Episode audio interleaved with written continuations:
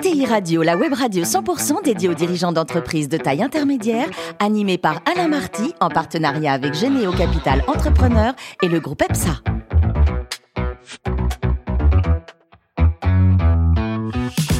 Bonjour à toutes et à tous, bienvenue à bord de ETI Radio. Vous êtes plus de 43 000 dirigeants d'entreprise abonnés à nos podcasts et on vous remercie d'être toujours plus nombreux à nous écouter chaque semaine. Réagissez également sur les réseaux sociaux, notre compte Twitter, ETI Radio, du bas, TV. À mes côtés, pourquoi animer cette émission? Arnaud Lagrolet, qui est directeur des relations investisseurs chez Généo Capital Entrepreneur. Bonjour Arnaud. Bonjour Alain. Ainsi que Ludovic Beribos, qui est associé du groupe EPSA. Bonjour Ludovic. Bonjour Alain.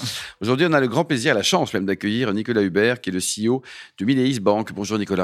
Bonjour Alain. Alors, vous êtes diplômé de, l'EDEC, doublé d'un London Business School. Et pareil, vous avez vécu au Mexique à une époque? Absolument. J'ai fait ma coopération au Mexique. Combien de temps vous étiez là-bas? Les, les, 16 mois, les 16 mois réglementaires. 16 mois basés où exactement? Parce que euh, c'est un grand et beau pays. Quoi. Un grand et beau pays à Mexico City. Mexico City. Alors ensuite, un souvenir de votre période chez Lehman Brothers, euh, entre New York et Londres? Entre New York et Londres, un tout petit peu Paris à la fin un souvenir de, de un souvenir de longs tunnels, c'est-à-dire de, de, longues semaines, de longues nuits au bureau. Euh, on n'avait pas de, on n'avait pas d'iPhone à l'époque. On avait des fax, on avait un certain nombre d'outils qu'on a qu'on n'a plus aujourd'hui. Donc beaucoup beaucoup de travail très euh, très instructif, euh, très formateur à l'époque. Lazare également entre la France et la Belgique là. Alors France, France, mais je couvrais aussi la Belgique. Mmh. Euh, là aussi, beaucoup, beaucoup de travail. J'ai travaillé avec des gens formidables. J'ai trouvé des mentors. J'ai fait des, je travaillé sur des très belles opérations de fusion-acquisition. Une maison très attachante que, dans laquelle j'ai passé sept très belles années. Et alors, changement de décor, Blackstone. Oui, euh, oui. Donc, je reviens sur une maison américaine euh, entre Paris et Londres. Là, je suis passé dans le monde du private equity, mmh. euh, dont je, ce que je crois est en tout cas le plus gros, mais je, je crois l'une des plus belles maisons de, de private equity. Euh, très instructif. Et j'ai eu une chance immense euh, à ce moment-là, c'est que, étant en Paris, Steve Schwartzman, le fondateur de Blackstone, euh, a passé deux fois six mois à Paris. Et donc, j'ai eu la chance de, de, travailler avec lui en direct. En fait, le problème, c'est que comme New York ouvre à peu près à 13h, 14h en française, il fallait l'occuper le matin. Et donc, et donc j'avais la chance de pouvoir l'emmener à des rendez-vous. C'est un monsieur absolument extraordinaire un puits de culture. Alors, on parle de Milice Bank. Un mot sur l'historique, c'est tout jeune ou c'est très ancien? Les deux, mon capitaine. C'est euh, très ancien parce que c'est une dame qui a qui en fait est l'ancienne euh, Barclays euh, Barclays France. D'accord. Créée en 1917 pour la petite histoire pour payer la solde des soldats britanniques sur le front de la Première Guerre mondiale. Donc après euh, une expansion des acquisitions. Et puis, euh, et puis en 2017, Barclays vend euh, Barclays à un fonds d'investissement qui s'appelle Anacap, qui est l'actionnaire actuel. Et donc Mileis a changé de nom il y a désormais quatre ans. Qui a trouvé le nom? Parce qu'il est sympa comme nom. Et donc c'est une maison jeune. Qui a trouvé le nom? Bah, c'est, le comité exécutif sur les, des conseils. Donc vous pas payé ah, On a fait les deux, on a payé. Euh, on n'a pas finalement suivi le conseil qui nous avait été donné. Mais vous l'avez payé. Mais on l'a payé. Euh, et puis on en est très content parce qu'aujourd'hui la notoriété de Mileis, elle est, euh, elle est de plus d'un tiers des, de, de, notre cible de clients, c'est-à-dire des patrimoniaux à conquérir. Ce qui est, ce qui est énorme en, peu de temps, quoi. Ce qui est bien, oui, ce qui est bien. Donc les différents métiers que vous proposez, vous avez plusieurs services, hein, une offre globale. Alors nous, on, on propose de la banque privée euh, à, à, nos, à, nos, clients, mais on l'offre à partir d'un seuil de 100 000 euros, qui est un seuil assez accessible, parce que beaucoup de, de maisons de nos concurrents ouvrent à partir de 500 000, voire un million, voire parfois pour une certaine banque américaine 20 millions. Enfin, c'est en tout cas c'est ce qui est annoncé. Et, euh, et donc nous on ouvre ces services de banque privée à des à des des, des clients plus euh, qui, ont, qui, ont, moins de moins d'encours à nous confier. Donc vous misez aussi sur l'avenir aussi quelque part. on mise sur l'avenir et on raisonne surtout en famille, c'est-à-dire qu'on ne on s'intéresse pas uniquement au chef de famille, on s'intéresse à ses enfants, à ses cousins, à ses neveux, à ses nièces.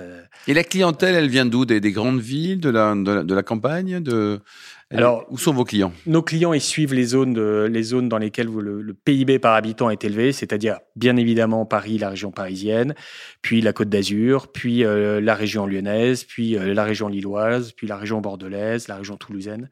C'est essentiellement, sont essentiellement des grandes villes, mais nous sommes aussi présents dans, dans les territoires. On a d'ailleurs un partenariat avec Groupama, euh, qui nous aide à nous développer dans, ces, dans les régions. Miléis euh, en Europe demain, c'est jouable, c'est imaginable on, se concentre d'abord sur la France et on verra après? Alors aujourd'hui, on a 60 000 familles clientes sur un marché de 2,6 millions. 2 600 000 familles potentiellement clientes. Donc on a un tout petit peu de marge de manœuvre avant de, d'avoir une part de marché significative et de, de penser aux autres pays. Ça, c'est le premier point. Le second point, c'est qu'en fait, les marchés de banques privées sont très fragmentés, très segmentés. Les problématiques des fiscales, de transmission sont pas les mêmes d'un pays à un autre. Les produits sont différents. Euh, et donc, il est très. Il n'y a pas autant de synergie que ça naturel. Non, non, non. Ludovic? Oui, j'ai Vous êtes client chez Mélis Bank ou pas Je ne connaissais pas, figurez-vous. Faut y penser, euh, hein, Ludovic. Je, vais y penser. Ouais. Je sais pas. On, on, se, voit après. J'ai pas atteint le cap des 100 000 encore. Donc... Oui. Mais on vit sur la. 100, 100 000 euros, c'est pas 100 millions. Hein.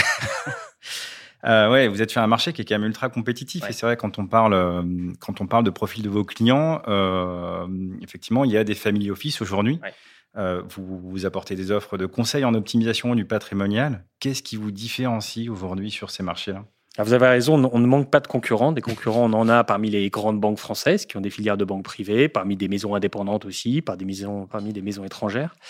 Euh, je dirais, euh, ce qui nous différencie, je crois, d'abord, c'est l'humain. C'est-à-dire que nous, en face de nos clients, on met des femmes et des hommes euh, à la fois des banquiers privés, des assistants et puis des spécialistes de transmission de, euh, de sur les marchés financiers. Donc on met des femmes et des hommes devant nos clients. Et à côté de ça, on met du digital. Donc on essaie de de, de marier euh, humain et digital.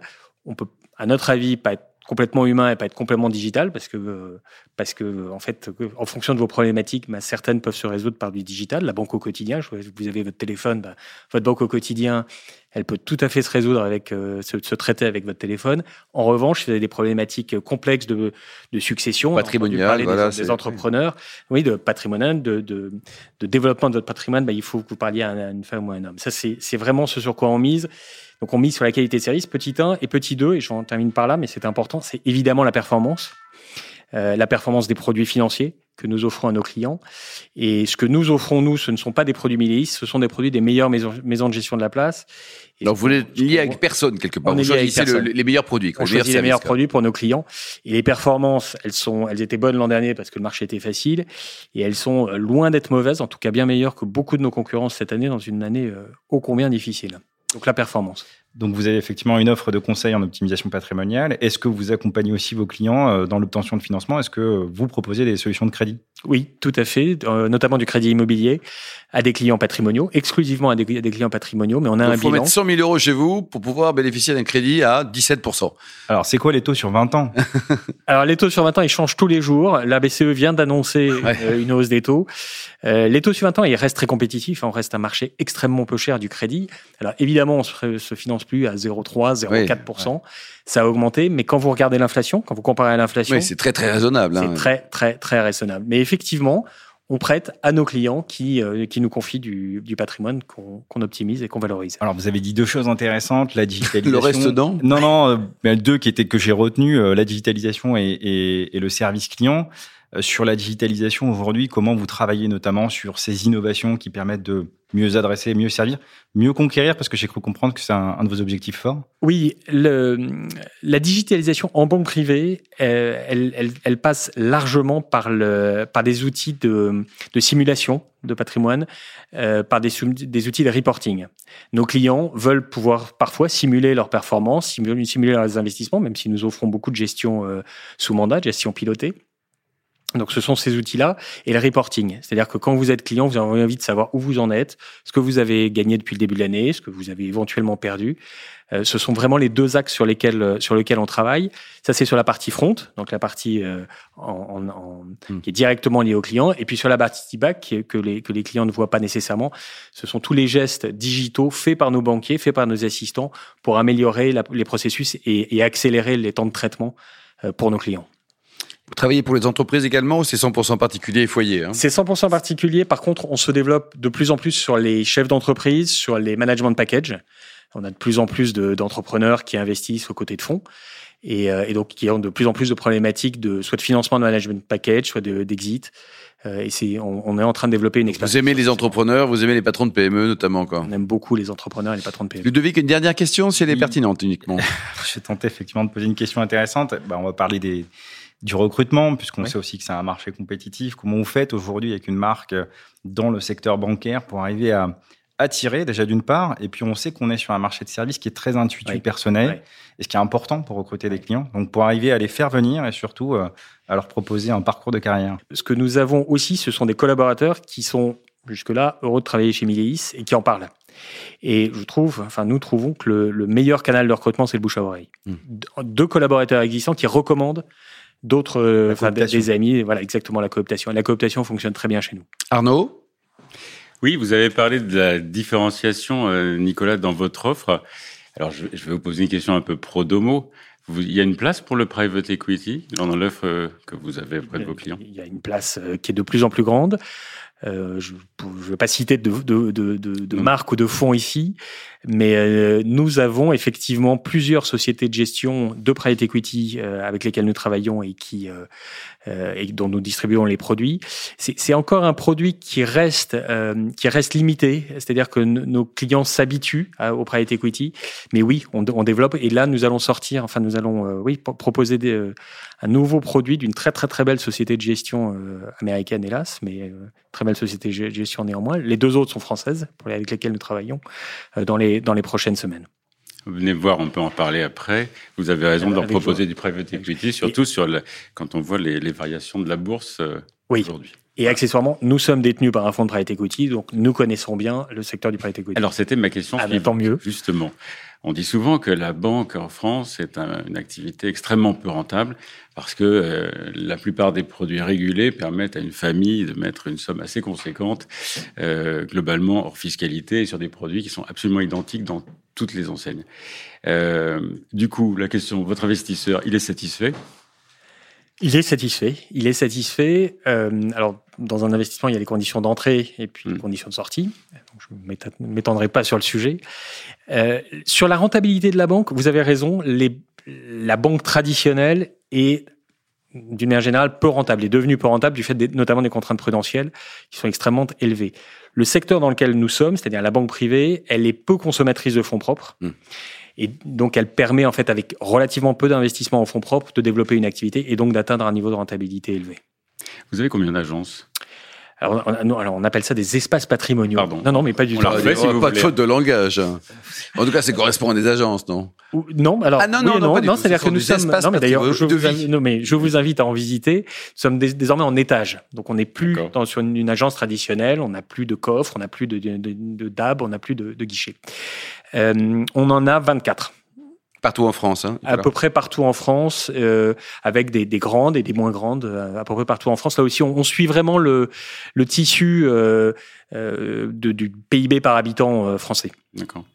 Et alors, qu'est-ce que vous diriez aux clients qui se plaignent à l'heure actuelle de plus en plus? Je, je, je, le ressens, tous nos familiers, tous nos familiers office et tous ceux avec qui on travaille, qui se plaignent de la lourdeur de la réglementation. On peut plus faire un virement sans mettre 250 papiers autour. Est-ce que, y a, est-ce que chez vous, vous faites, une, vous faites un effort particulier? Et donnez-nous des exemples en termes de, justement, d'ergonomie et de facilité pour le client? Alors ça, ça c'est, une, pas une question complètement facile. La réglementation, elle est là avant tout pour protéger mmh. les clients. Il faut, il faut pas l'oublier. Elle est là pour protéger les clients. S'il y a une réglementation, c'est qu'il y a eu des excès dans le passé. Il y a eu des excès en banque d'investissement, il y a des excès en banque de détail, et euh, on ne peut que constater que le secteur bancaire français est extrêmement solide parce qu'on a une réglementation qui est effectivement contraignante avec un régulateur qui est exigeant, mais une fois de plus qui protège les épargnants. C'est pour ça que le, secteur bancaire français, il est très sûr, il est très euh, très sûr. Ce que nous nous faisons chez Miliis, c'est que une fois de plus, là, on a des systèmes évidemment, mais on a de l'humain, et c'est l'humain qui peut aider. Euh, c'est l'humain qui peut aider. Simplement, oui, quand vous faites un gros virement, ben, on, va vous rappeler et on va vous demander de confirmer que c'est bien vous qui avez, qui avez fait ce virement et on va le faire de façon agréable, sympathique, humaine. Mais c'est très bien. Et on va quand même le faire. Ah, c'est magnifique. Si demain vous virez 500 000 euros à Moscou, par exemple, on va quand même se poser des questions, mon ami. C'est. Dites où il y a d'autres marques, Nicolas, dans le groupe? Il y a d'autres activités? Vous avez euh, racheté des choses au sein de, d'entreprises. De, absolument. On est en train de finaliser l'acquisition de Cholet Dupont Houdard, qui est une euh, qui est une très belle banque privée euh, là, aussi qui est une, vieille dame, euh, puisqu'elle elle date d'avant la Révolution française, donc encore, encore plus vieille que. Ah, C'était avant l'époque des francs. Hein. oui, absolument. Euh, c'est une banque privée donc qui qui sert des clients haut de gamme, qui est basée elle pour le coup exclusivement à Paris et qui trouve ses, ses origines parmi les, argent, les agents de change il y a quelques années avec une très très belle expertise en titre coté. En titre coté, quoi. Votre vision du patron de l'ETI en France, à la française, vous en pensez quoi? Vous êtes quand même un, super observateur, vous connaissez bien l'économie française, également Nicolas. Euh, on en manque, c'est bien, il faut les aider Alors, les, bah, les ETI, c'est à peu près un tiers, du, un tiers de l'économie française, donc c'est un très gros, c'est un très gros secteur. Euh, les, les ETI euh, j'allais dire, elles sont effectivement ni des petites, ni des PME, ni des euh, startups, ni des grandes entreprises. Donc elles sont euh, à mi-chemin entre ces, ces, ces, différents segments. Euh, moi, je trouve que ce sont des, enfin, ce sont des entrepreneurs, ce sont des patrons courageux, ce sont hmm. des gens qui veulent développer leurs entreprises. Donc vous les aimez. Euh, voilà, il y a 26 licornes quand même parmi les ETI françaises, donc c'est aussi un vivier de, de, de, croissance et développement et de rayonnement de la France. Nicolas, côté perso et côté vin, vous avez investi dans des GFV. Oui. Ouais, donc vous êtes propriétaire de dans quelle région? Alors Bourgogne, Côte de Beaune, Côte de Nuit. Bravo. Et Côte Rôtie. Ça, c'est mon petit chouchou. Parce que j'aime la côte bon, Aussi Ludovic et Arnaud, je vois quoi. Mais Bourgogne, on atteint des prix délirés. L'autre jour, l'ouvrer à 5, à 5 millions, ça veut dire que ça valorise l'hectare à plus de 120 millions Oui, mais c'est un investissement de cœur et de goût. Absolument. Alors, justement, en parlant de goût, côté cuisine, il paraît que vous êtes le champion du monde de la préparation du foie gras. Alors, comment on le préparait Vous prenez un foie, Je ne sais pas d'ailleurs s'il y a un championnat du monde du foie gras, mais je, je, je, présenterai. Non, mais alors, non, je suis champion du monde de la fainéantise pour préparer un foie gras, parce que je le fais au micro-ondes. Euh, donc euh, oui, mais ça marche très bien. Et vous vous mettez quoi De l'armagnac Vous mettez des petites choses dedans Non, mais tout. Enfin, armagnac, cognac, et puis je, je, goûte. Mais l'assaisonnement, l'assaisonnement... C'est fondamental. fondamental. Et alors, pour terminer, vous qui supportez le PSG, à votre avis, dans les 30 prochaines années, ils vont la gagner, cette grande Coupe d'Europe ou pas? Vous avez d'autres questions? Non, est-ce que non, vous n'avez pas d'autres questions? Non, je me je, je botte en touche. Oui, ils vont la gagner, bien sûr. Bon, très bien. C'était certainement, en tout cas, on le souhaite, la bonne réponse. Merci beaucoup, Nicolas. Donc, bon vent pour euh, Bank. Le, site internet, l'adresse, c'est quoi? C'est Billy's Bank tout court Billy's.fr. Merci également à vous, Arnaud et Ludovic. Fin de ce numéro de ETI Radio. Retrouvez tous nos podcasts sur notre site et suivez notre actualité sur le compte Twitter et LinkedIn. On se donne rendez-vous mardi prochain. Ça sera 14h précise pour une nouvelle émission. L'invité de la semaine de ETI Radio, une production B2B Radio.tv en partenariat avec Généo Capital Entrepreneur et le groupe EPSA.